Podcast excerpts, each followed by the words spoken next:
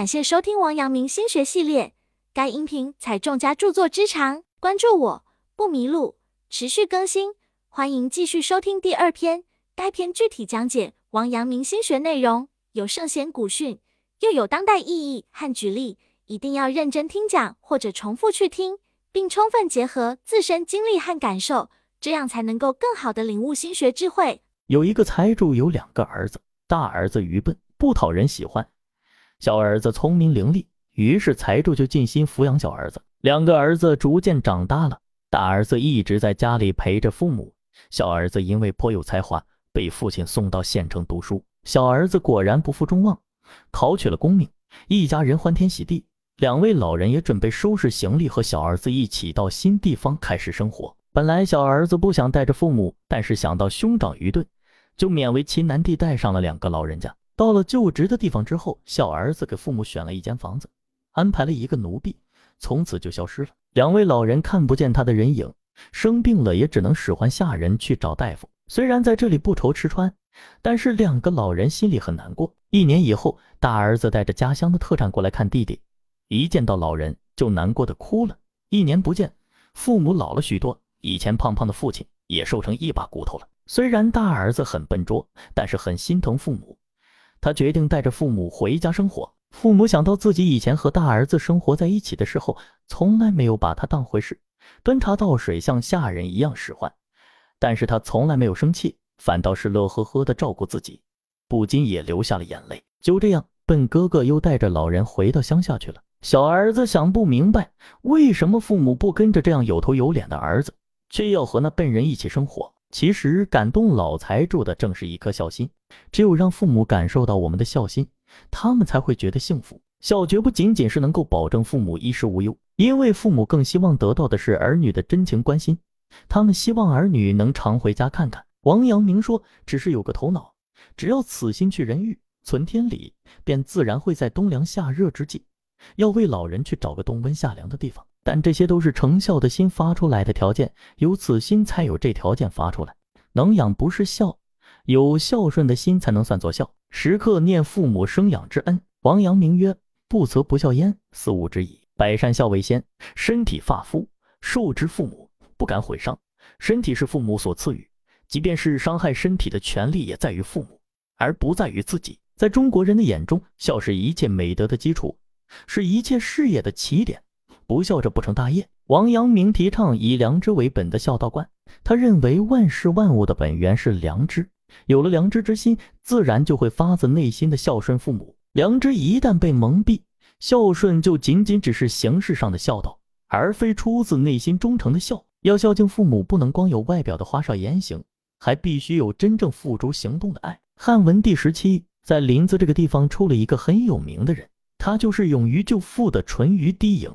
淳于低颖的父亲叫淳于意，本来是个读书人，但是非常喜欢医学，还经常给别人看病，所以在当地出了名。后来他做了太仓令，但是他为人耿直，不愿意跟做官的来往，也不会拍上司的马屁，所以在官场上很不得意。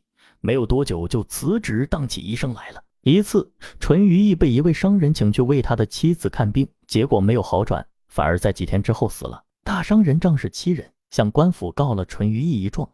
说他看错了病，致人死亡。当地的官吏也没有认真审理，就判处他肉刑。当时肉刑有脸上刺字、割鼻子、砍左足或右足等，要把他押解到长安去受刑。除了小女儿狄莹之外，淳于意还有四个女儿，可就是没有儿子。在他被押解到长安去受刑的时候，他望着女儿们叹气说：“可惜我没有儿子，全是女儿。遇到现在这样的急难，一个有用的也没有。”听到父亲的话。小狄莹又悲伤又气愤，他想，为什么女儿就没有用呢？因此，当衙役要把父亲带出家门时，他拦住衙役说：“父亲平时最疼我，他年龄大了，带着刑具走不太方便，我要随身照顾他。另外，我父亲遭到不白之冤，我要去京城申诉，请你们行行好，让我和你们一起去吧。”衙役们见小姑娘一片孝心，就答应了她。当时正值盛夏，天气反复无常，时而雨水连连，时而天气晴朗。天晴时，小迪莹就跟在父亲旁边，不住地为父亲擦汗。遇上阴雨天，他就打开雨伞，以防父亲被雨水淋湿。晚上，小迪莹还要给父亲洗脚解乏。这一切深深的感动了押送淳于意的衙役。经过二十多天的长途跋涉，他们终于来到了京城。履行完相关的手续之后，淳于意马上就被关进了牢房。小敌营不顾疲劳，也马上开始四处奔走，为父亲喊冤。可是人们一看申诉的竟是个还未成年的小姑娘，便没有给予理睬。小迪影响要解决父亲的问题，只能直接上书皇上了。于是他找来纸笔，请人帮忙将父亲蒙冤的经过一一写好，恳求皇上明察。同时他还表示，如果父亲真的犯了罪，他愿代父受刑。第二天，小迪英怀里揣着早已写好的信，来到皇宫前。就在那时，只见不远处尘土飞扬，马蹄声声，一辆飞驰的马车直奔皇宫而来。小迪营心想，上面坐的一定是一位大臣。他灵机一动，用双手举起书信，跪在马车前。车上坐的是一位老者，他看到了小迪营，便俯下身来，关心地问：“小姑娘，为什么在这儿拦住我的去路？难道有人欺负你了吗？”小迪营就把父亲被抓的事情一五一十地告诉了这位大臣，并请求他把信带给皇上。听小迪营说的那么诚挚恳切，这位大臣答应了他的要求。皇上读了这封信后，被深深的打动了。